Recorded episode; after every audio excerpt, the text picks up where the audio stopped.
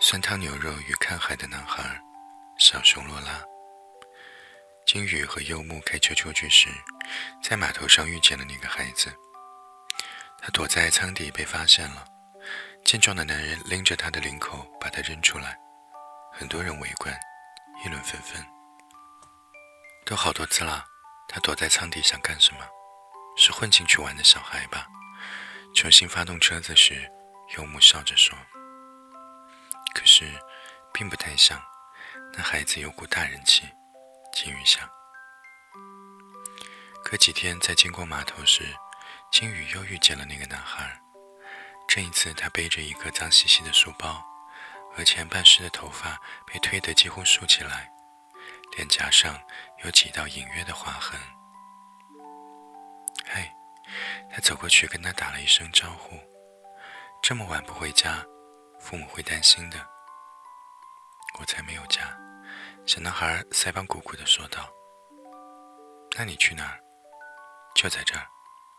海风很冷的。我不怕。一脸凛然的小男孩肚子却不合时宜的叫了起来。金鱼忍不住问他：“你想不想吃点东西啊？”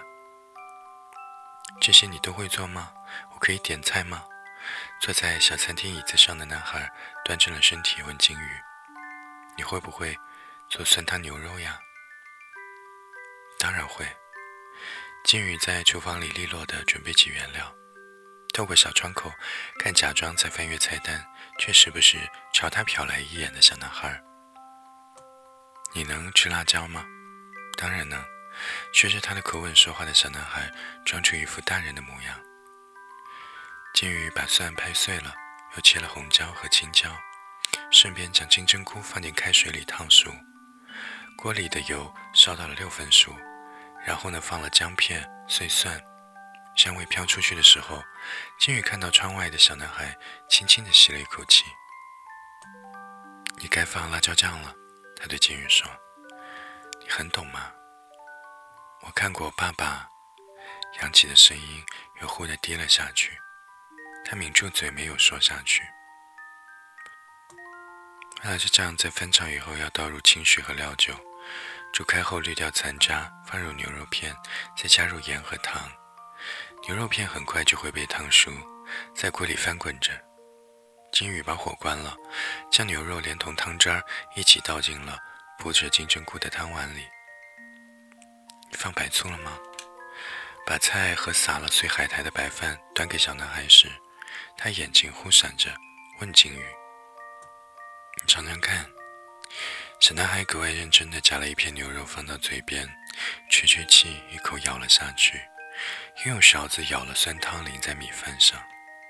他没有再抬眼看金鱼，只是默不作声地吞下了饭和菜。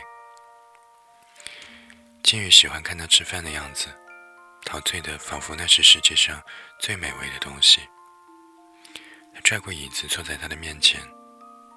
我们现在给你家里打个电话吧。不用了，我马上就回去了。小男孩把餐盘向前推了推。多少钱？我下次来给你。又过了几天呢？金宇正在餐厅里打扫卫生，一个小小的人儿站在铃铛底下犹豫了好一会儿，也没进来。直到金鱼过来推开门，他才像被吓了一跳一样仰头看着他。这个送给你。他把手里拎着的鱼递到了金鱼面前。港口搬货的人落下的。虽然你说了不用付钱，但是我爸爸说过不能够白白欠别人的。两条鱼太多了。金鱼微笑着蹲下身来。那这样，你还想不想再吃酸汤牛肉呢？啊，可以吗？小男孩的脸上闪过一抹只属于孩子的惊喜神色。果然，所以小朋友伪装的冷漠都只是一层外壳而已。你爱吃的话，可以经常让你爸爸做给你吃呀。店里没什么客人，金宇趴在小吧台前看着他吃饭的时候，就这样说道。小男孩扒着饭，突然停了下来。头也没有抬，只是沉默着，然后轻轻地呼出了一口气，才终于开口：“我爸爸，他不在了。去年岛上有一场宣传活动，意外起了火，我爸爸去救火。